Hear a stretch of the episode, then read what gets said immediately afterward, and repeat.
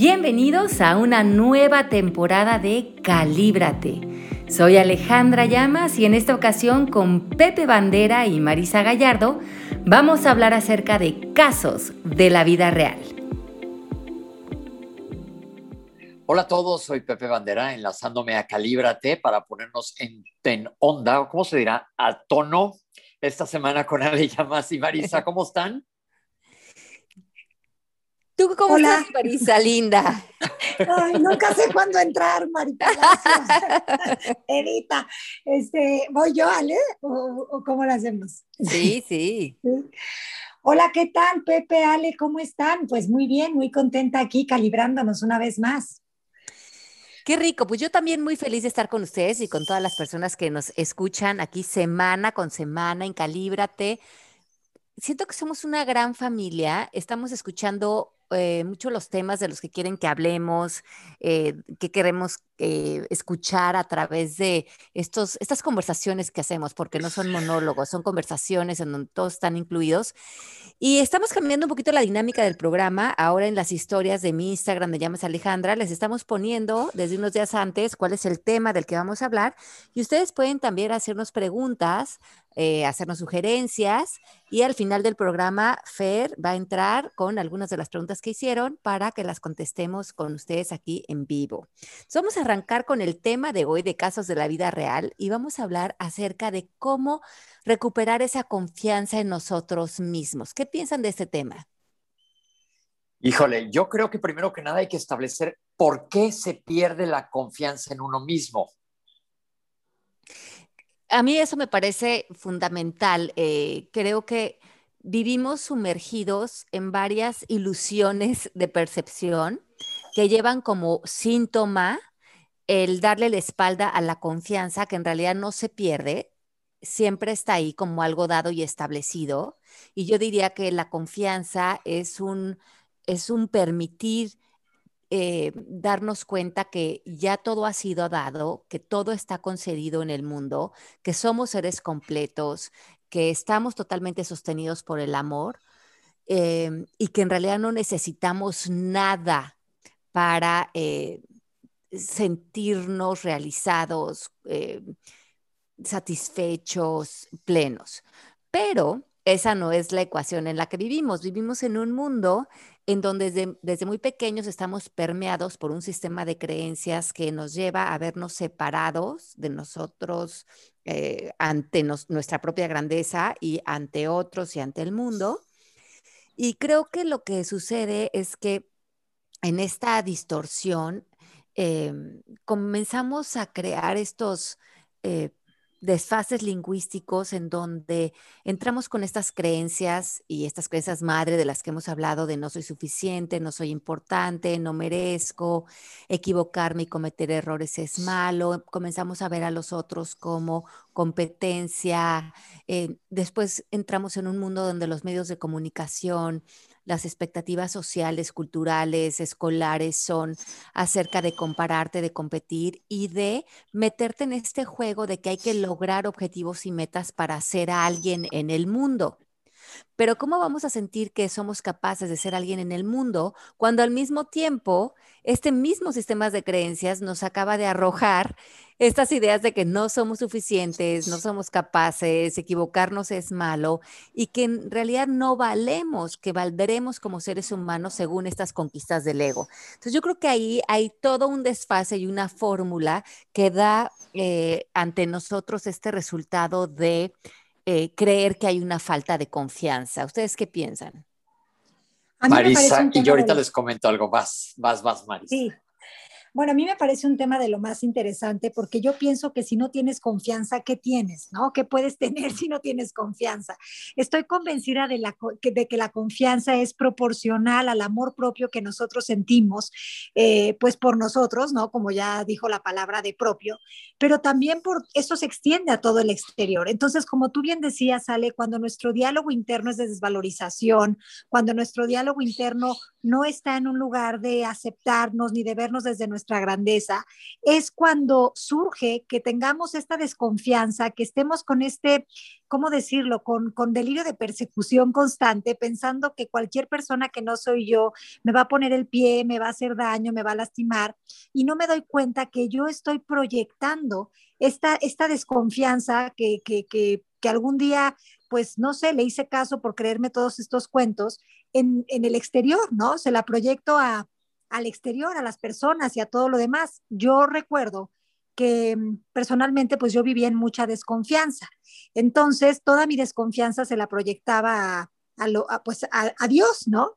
Eh, se la proyectaba pensando que Dios era un Dios castigador, mala onda, que, que, tenía favoritos. Y entonces yo no me daba cuenta de que eso estaba viniendo de que yo no confiaba en mí.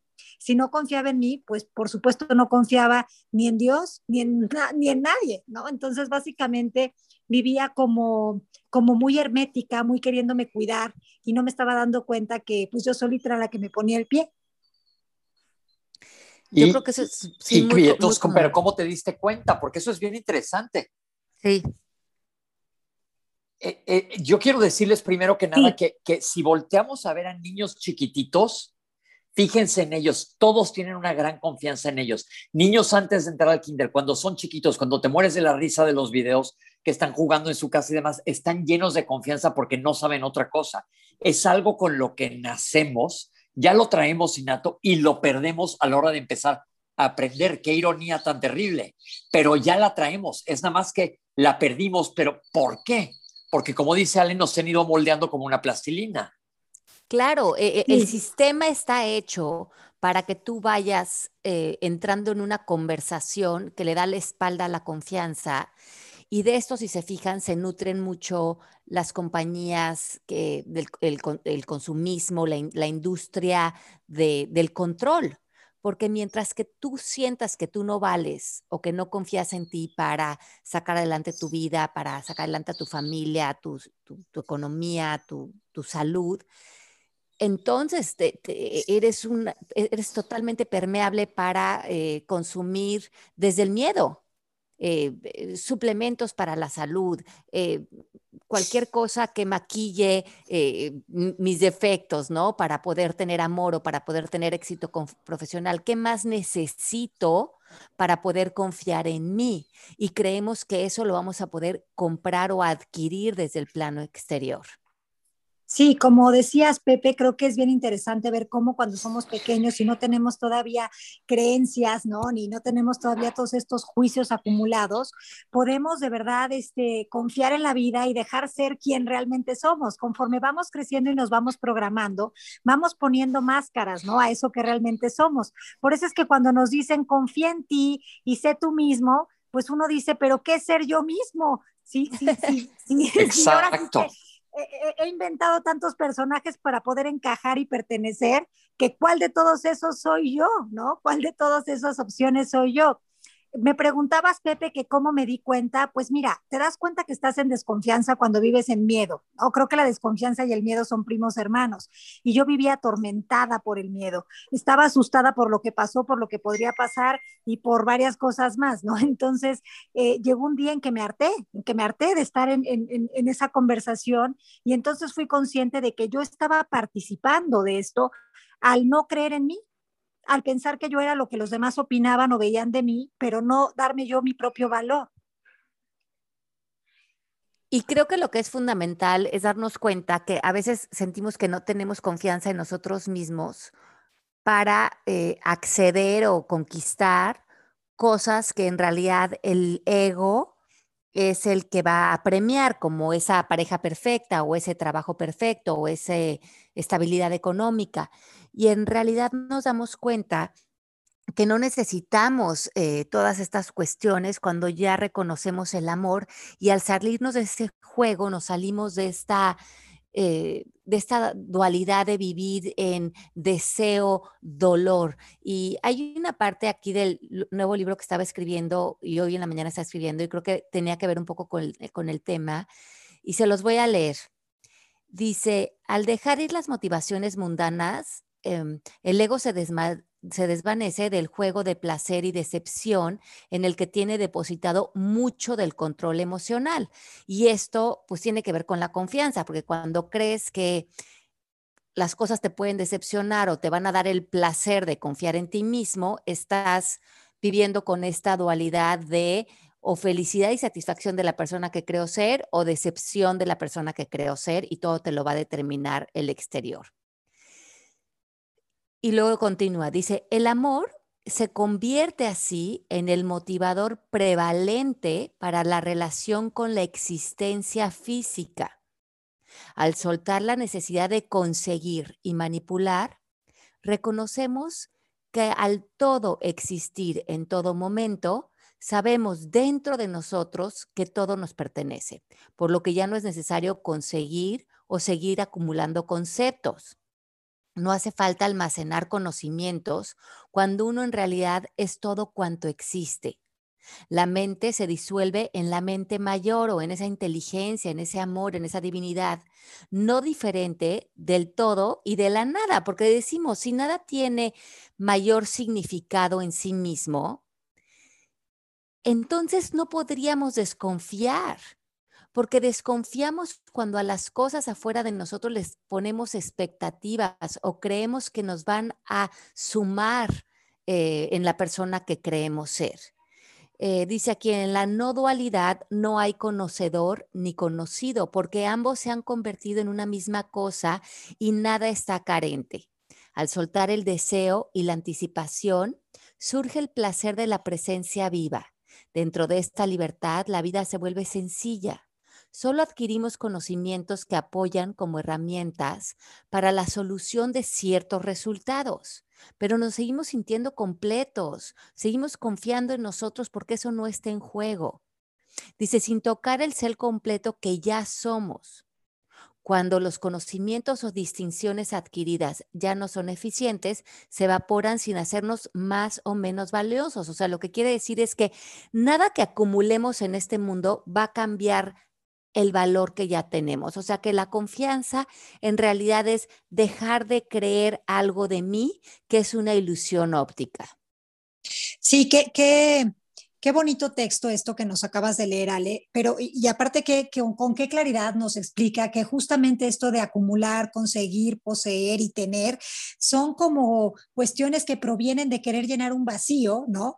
Eh, y el vacío no es otra cosa más que la desconfianza en la que hemos estado, ¿no? Que queremos como sentirnos protegidos, quizás si tengo esto, quizás si me veo de tal forma, quizás si, como tú decías, ¿no? Si tengo eh, este, la crema milagrosa, la, la pareja increíble, entonces voy a estar a salvo y voy a estar protegido y voy a ser, pero realmente somos en todo momento, no necesitamos nada para ser. Y creo que lo que aquí es, sí, lo, y, sí, y creo que aquí lo que es fundamental es que la confianza, si, si te preguntas en este caso desde el ser, ¿a dónde la diriges? Yo pensaría que confías en tus valores como ser humano. Sea, confías en tu honestidad, en tu transparencia, en la capacidad de amar, de perdonar, pero también en las habilidades de, de, hacer tu día a día, porque sí somos seres creativos por naturaleza y sí estamos viviendo en un mundo de acciones. También confías en tu habilidad de generar planes de acciones, de comprometerte a tu palabra, de honrar lo que dices, de generar acuerdos importantes contigo. Creo que ahí es donde se deposita la confianza en las virtudes, sabiendo ya quién eres. Pero yo lo que creo que es bien interesante es que vuelvo a lo de los niños. Ese que con quien naciste, con quien tú verdaderamente eres, lo pierdes y entiendo perfectamente el concepto que nos están explicando ustedes dos y lo que acabas de leer, Ale, de, cómo, de que el chiste sería regresar a eso. Pero mi pregunta de ustedes es, si me pongo del lado de todo el mundo que nos está oyendo, porque ahorita lo pienso, ¿y quién soy? Ya me perdí, como dijo Marisa hace rato, entre tanto personaje que me inventé. ¿Cómo hago ahorita que estoy oyendo el podcast, ahorita que termine, para sentarme conmigo mismo y decir, ¿en dónde quedé yo? ¿Cuál de todas las caras que me puse es la verdadera? Y que haya hasta allá, o tengo miedo de enfrentarme a ese niño de vuelta que jugaba en mi casa sol, eh, feliz, sin, sin tener una creencia específica, ¿cómo borro las creencias? ¿Cómo le hacemos? Bueno, yo creo que la primera distinción sería eh, observar el lenguaje, ¿no? No es que hayamos perdido la confianza, es que la dejamos de ver. Nos pusimos en un punto ciego, pero eso no significa que no siga estando ahí para nosotros. Creo que regresar a la confianza implica, pues sí, determinación por nuestra parte, como siempre, una dosis de buena voluntad, pero sobre todo implica que te des cuenta de que tu cuerpo te está avisando con, con las emociones que sientes si estás siendo tú o estás fingiendo ser tú. ¿Cómo, ¿Cómo es esto? Pues muy sencillo. Si estoy constantemente en ansiedad, en agobio, en frustración, en apatía, probablemente le estoy echando muchas ganas para ser alguien que no soy yo, ¿no? Y probablemente estoy en tanto miedo que creo que debo de y tengo que acumular o hacer ciertas cosas para poder sentirme seguro y a salvo. Entonces, creo que lo primero que hay que identificar es eso. Si estoy en un estado de contracción, decimos nosotros. Contracción quiere decir eh, estar en un estado, pues incluso de contracción física, ¿no? Contracturado, eh, eh, incluso este, cerrado, a ver posibilidades. Pues eso implica que no estoy confiando.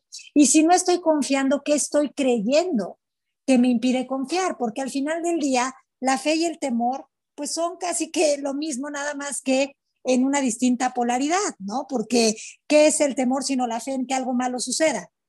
Digo, ¿no? Entonces creo que eh, es importante deshacer los juicios que tenemos, eh, las creencias que tenemos de, limitación y de miedo a partir de primero sentir en el termómetro del cuerpo esto cómo se siente, verdadero o falso. Verdadero me refiero a amoroso, falso me refiero a algo que me contractura, me, me hace estar en contracción.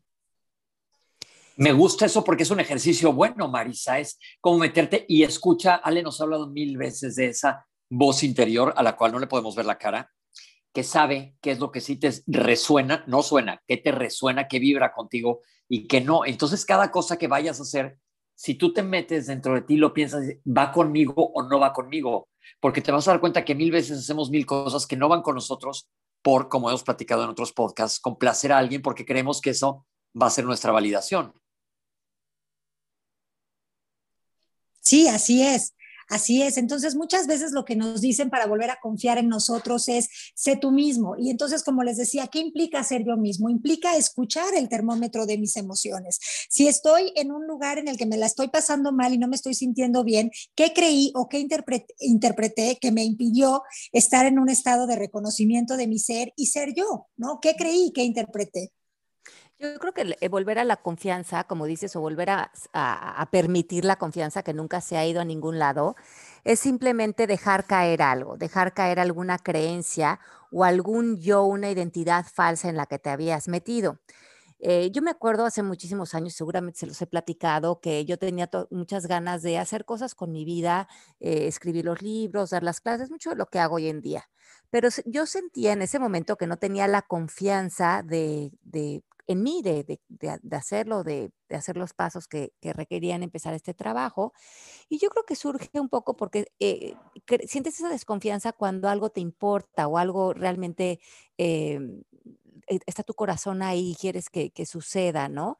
Y, yo me acuerdo que yo culpaba mucho a, Genaro, mi esposo, de, las cosas que yo no hacía. Y empecé a, construir cierto resentimiento ante él y a justificar mi, no acción o mi parálisis por la idea de que tenía que cuidar a los hijos o estar eh, con, una vida en un momento dado. Eh, pues eh, de ama de casa y, de, y, con los dos niños muy, muy chiquitos, ¿no? entonces tenía yo muchas ganas de, hacer cosas eh, con mi vida, pero no tenía en ese momento el tiempo, ahora sí que estaba yo ocupada con otras cosas. Pero eh, conforme se empezó a, abrir la posibilidad de hacerlo, me, daba cuenta que yo seguía empujando. Eh, cuando tenía un tiempo libre, no, no, no me ponía manos a la obra en cosas que para mí eran importantes.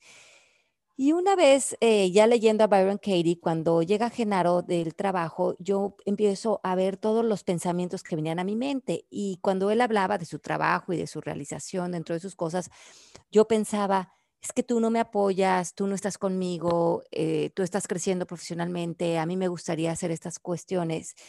Y le di la vuelta a todos esos pensamientos. Yo no me apoyo, yo no necesito el permiso de nadie, yo podría ponerme a hacer un plan de acción, yo podría eh, comenzar a dar pasos importantes en lo que serían los deseos de mi corazón. Y en ese momento solté a Genaro, hice un plan de acción, me puse a dar pasos hacia esa dirección, pequeños pasos que hoy se han convertido en una carrera de 20 años, pero fue primero darme cuenta que yo no necesito el permiso de nadie que yo no necesito el banderazo de nadie, ni que nadie me diga, sí, cree en ti, vas a ver que te va a ir bien. Y en este camino han habido muchas veces que las cosas salen y fluyen de una manera muy natural y muchas veces que no. Pero cuando no han fluido, eso no lo he visto yo como un fracaso o como algo eh, negativo o ha depurado mi autoconfianza. Simplemente regreso a mi intención. ¿Cuál es mi intención? Es este trabajo. ¿De qué otra manera podría vivirlo, dando clases de yoga, escribiendo, enseñando. ¿Qué, otras oportunidades hay? Dando conferencias. Y para mí más bien ha sido un camino de seguir abriendo posibilidades y no tomar el cierre de puertas o cuestiones que no han salido como mi mente esperaba, como decepciones ni mucho menos, sino es que esto lo haría de cualquier manera, porque es un placer para mi corazón vivir este tipo de trabajo y de experiencias por lo tanto, nunca podrían ser un, fracaso, ni mucho menos, porque como tú dices, Marisa, el, el, fruto está en el disfrute y creo que ahí se ha quedado ya siempre en mi mente en función de mi trabajo. Sí, así es. Y además esto que dices también me parece eh, muy interesante porque justo creo que el antídoto para poder volver a confiar es actuar, es salir de la parálisis mental y física en la que nos tienen esos cuentos y esos pensamientos que nos hemos contado. Entonces, actuar implica responsabilidad, implica hacerte cargo de ti mismo y creo que fue lo que tú con este ejemplo que nos das hiciste y lo que seguramente Pepe en otros momentos de su vida ha hecho y yo y las personas que nos están escuchando, ¿no? Una vez que te mueves de lugar es porque actúas la primera acción implica cambiar la perspectiva, dejar de culpar al otro para, para darte cuenta de que lo que le estás pidiendo al otro te lo podrías dar tú y después actuar. Yo pienso que, por ejemplo, estoy pensando en muchos ejemplos. Eh, muchas veces, y aquí se unen, si se fijan, muchos de los temas que hemos hablado a través del tiempo aquí, porque uno es el miedo al rechazo, otro es el no, que el no ya lo tienes y hemos aprendido aquí a quitarle la connotación negativa al no, sino tomarlo como una herramienta, como acaba de comentar Ale. Y otra es hacerlo. ¿Ves? Tú, fake it till you make it, Ale, nos has dicho, vas, hazlo. Y sobre todo me gustó mucho algo que acaban de comentar. Si está resonando contigo, estás disfrutando porque estás donde te toca estar. Entonces, si te quitas toda la creencia, estoy pensando en una serie que vi ayer, que llegaban a un baile a una y se moría de pánico de entrar y dijo, bueno, pues si me pongo a bailar y la paso bomba y se la acabó pasando padrísimo, pero era una chavita aterrorizada de todo lo que iban a decir los demás de la escuela de ella, que no sabía bailar, que cómo la iban a ver, y ella acabó pasándola genial, sin la aprobación de nadie más. Pero aquí mi, mi pregunta es, ok, vamos todos los que estamos escuchando ahorita, cada vez que me llegue esa autoduda sobre sí mismo, a aventarme al ruedo. ¿Y el miedo qué hago? ¿Cómo lo aplasto en ese momento? Con acción, como acabamos de decir. Y el miedo no importa, es que el miedo, ¿qué, qué, más te da? El miedo que, si, si lo vas a hacer y el miedo va a ser un compañerito contigo, pregúntate, porque yo creo que muchas veces el miedo viene desde este síndrome del impostor, de que me van a cachar, de que no soy suficiente, de que no soy capaz, de que yo no merezco esto, de que hay algo malo conmigo. Entonces pregúntate, ¿ese miedo está viniendo de la idea de que te van a cachar? ¿De qué? Y anótalo, porque ahí te va a salir una creencia.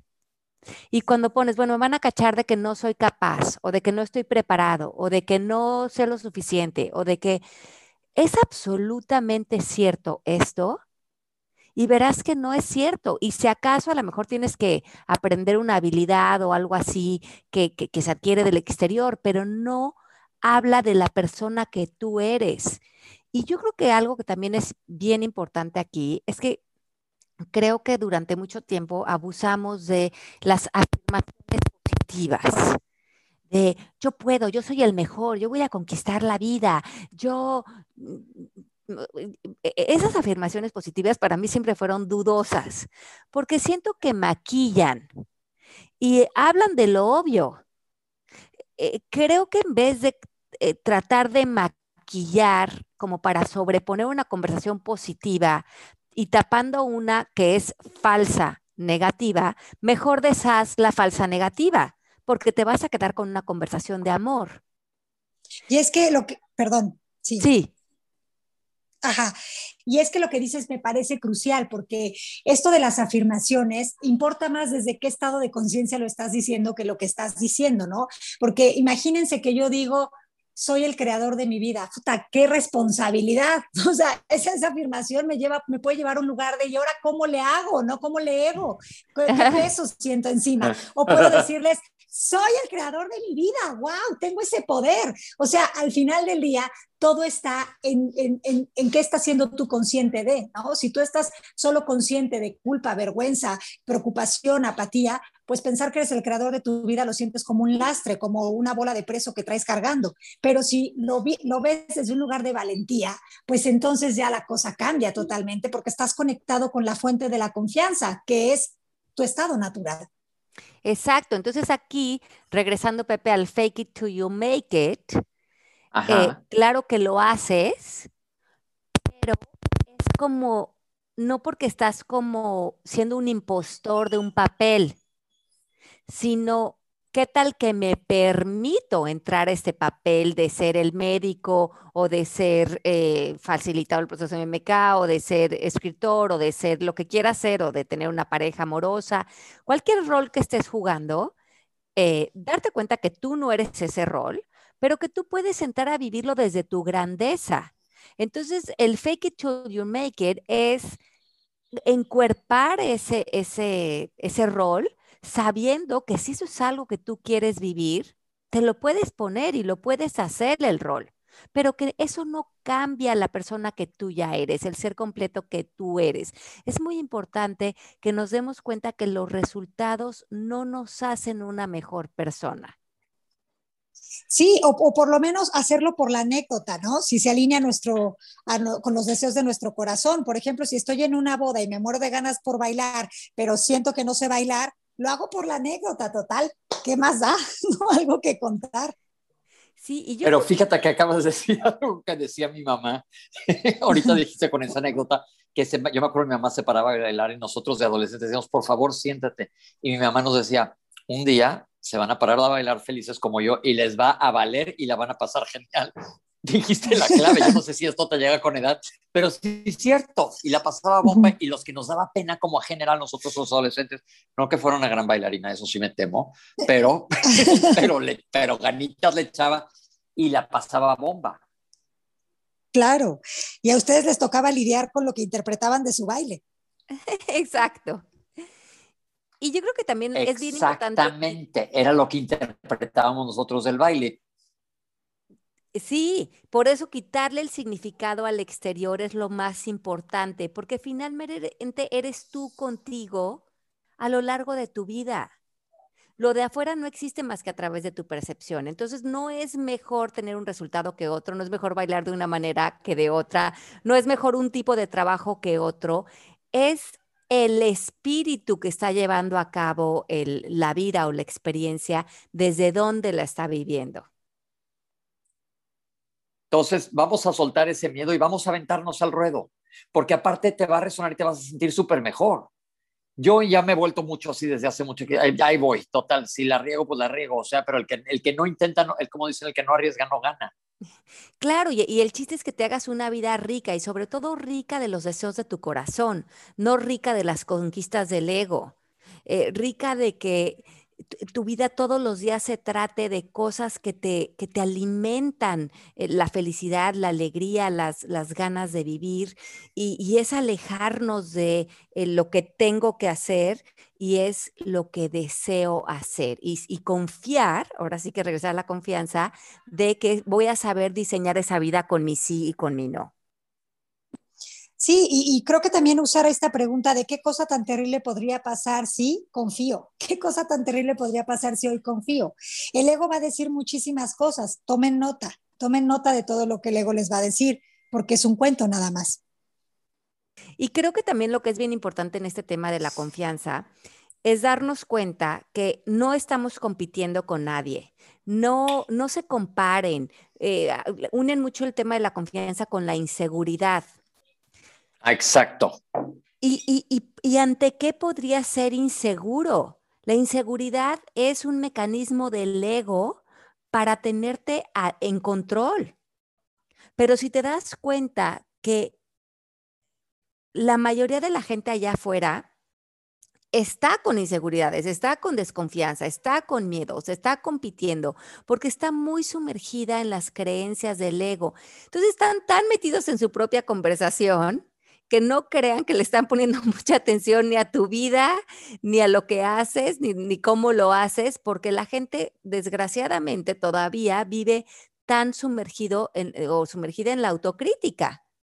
Entonces vive libremente porque la mayoría de la gente está hipnotizada por sus propios pensamientos y sus propios regaños y sus propios eh, enojos internos y si acaso te los está proyectando, pero tú sé libre porque nadie te está poniendo atención. El ego cree que todos los ojos están sobre ti, ¿no? Pero fíjate esto que acabas de decir. Ay, perdón.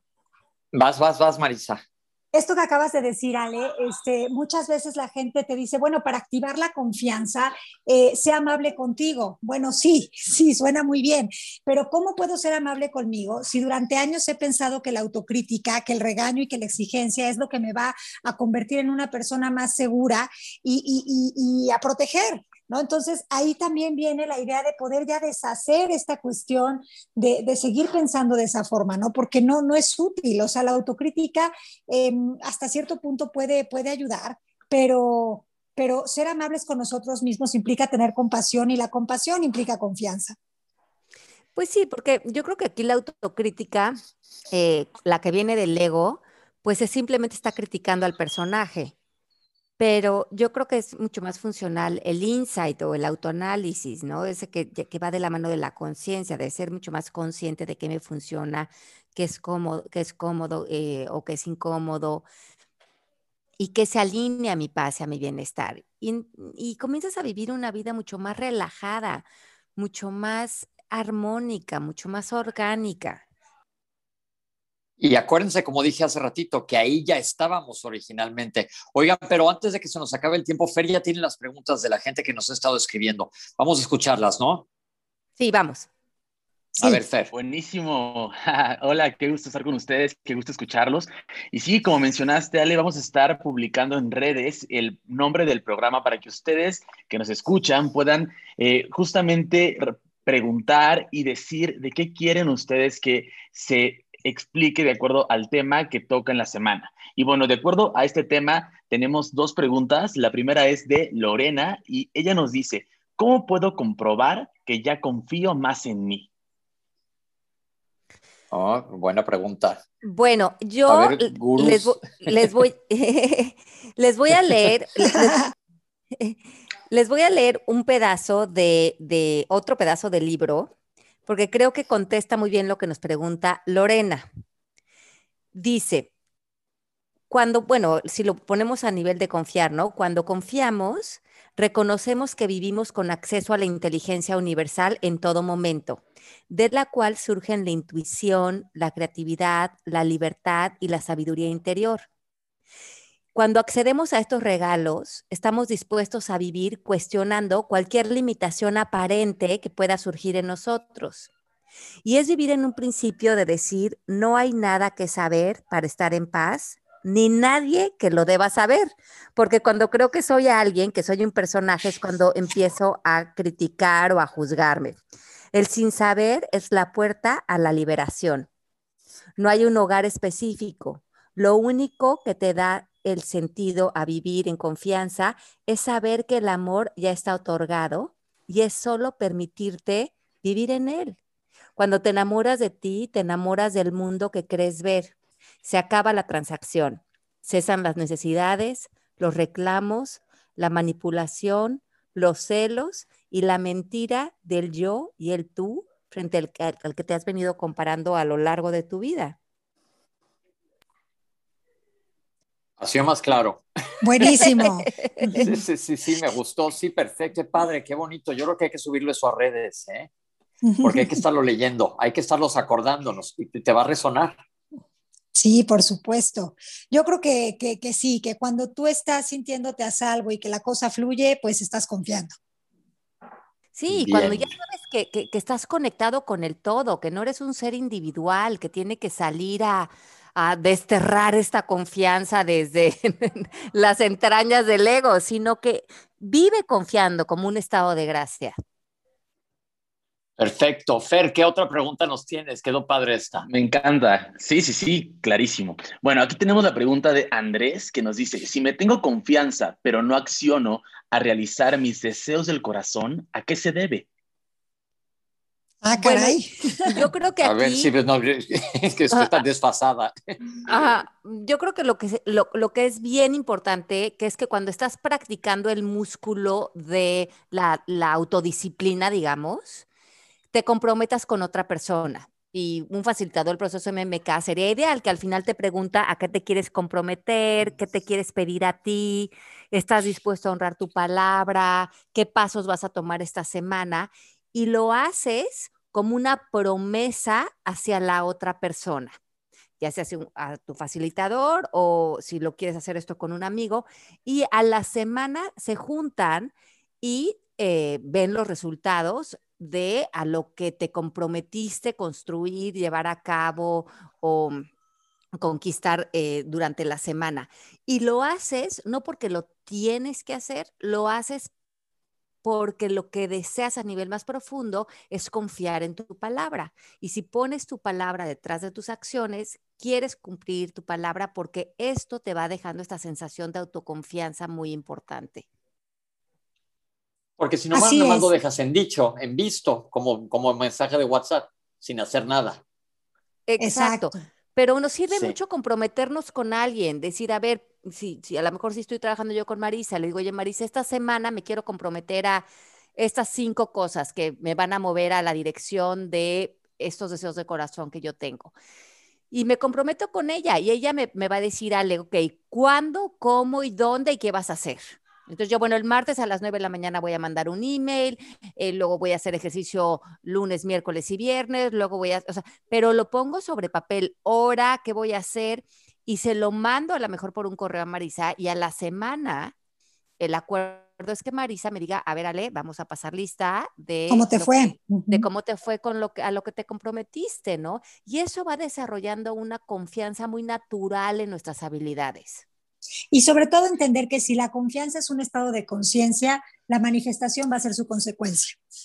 ¿No? O sea, vamos a... se va a vamos dar solito. Se va, a dar, se va a dar, se va a dar y vamos a actuar desde un lugar inspirado, ¿no? Sí, y, que- y que nos, simplemente nuestras acciones al ratito se van a volver esas nuevas prácticas, esa nueva disciplina, ese nuevo baile en el que el ser ya actúa eh, sin tener que pensar en autosaboteo y todas esas cosas, porque sería lo natural querer conquistar lo que tu corazón eh, quiere vivir, ¿no? Me encanta, me encanta. Pues súper tema, ¿no? Se, de veras digo, otra vez se reunieron muchos temas el día de hoy aquí. Bueno, pues les mandamos un abrazo con cariño. Gracias por haber estado con nosotros. Pongan sus, sus, eh, sus acciones en papel, deshagan todas esas limitaciones aparenten, confíen en que ya son parte de todo y también confíen en que ya todo está dado. Hay que nada más gozar la vida. Suelto y confío, suelto y confío. Suelto y confío. Mil, mil gracias por acompañarnos y les mandamos un beso gigantesco. Y aquí estamos la otra semana, ¿verdad? Claro que sí, por aquí nos escuchamos. Los queremos muchísimo. Un beso grande. Con- oh, pero espérate, ¿con qué canción nos vamos, Marisa? Ah, pues nos vamos. No te- no te nos escapas sin baile. sí, cierto. No, Marisa, pues ¿saben Marisa. qué? Me viene a la mente mi adorada Lady Gaga con I'm beautiful in my way, cause God makes no mistakes. I'm on the right track, baby. I was Baby, born this was way. born Don't this I- way. Sí, don't be a drag, just be a queen. Don't be a drag, just be a queen. Pues yo creo que esa, ¿no? Esa está buena para Eh, Me cerrar. gusta, me gusta. eh, así- Oye, así Marisa, nacimos. Canta que, que, que eres versátil, o sea, tienes Ah. esa confianza de cantar en inglés De cantar, en, de cantar, primero que nada. y De luego en cantar inglés. y en inglés. Imagínate, Oye, nos imagínate. pusiste el gran ejemplo de la confianza. Total, esto es un salto de fe. Un salto de fe. O sea, Ay, no te amo. Por favor, cantar inglés, por bueno. favor, vuélvela a cantar. Vuélvela a cantar. No Ok. esperaba que iba a ser en inglés. Ah, A bueno, ver. les voy a volver a cantar con mi English, que es maravilloso, ¿ok? Ok, que es venga, estilo venga. Sofía Vergara style, ¿ok? Ahí Venga, venga. Un, dos, un, dos, tres. I'm beautiful in my way, cause God makes no mistakes. I'm on the right track, baby. I was born this way. Don't hide yourself in regret. Don't be a drag, just be a queen. La, la, la, la, la. Esa es la actitud de la confianza. Eso, Bueno. eso es, eso es confianza y también son huevos. Por favor, edítenlo. No, sí son, sí son, pero ¿sabes No, sí qué? son, todo todo el programa todo. De, esta de estos últimos 40 minutos se pueden resumir en el último minuto. En lo que acaba de pasar. En, un, en a nutshell. ¿Querían un ejemplo? Ahí está. Gracias, Marisa. Chicos, los quiero. Nos escuchamos la próxima semana aquí en Calíbrate. Un beso grande. Besos, bye. Bye.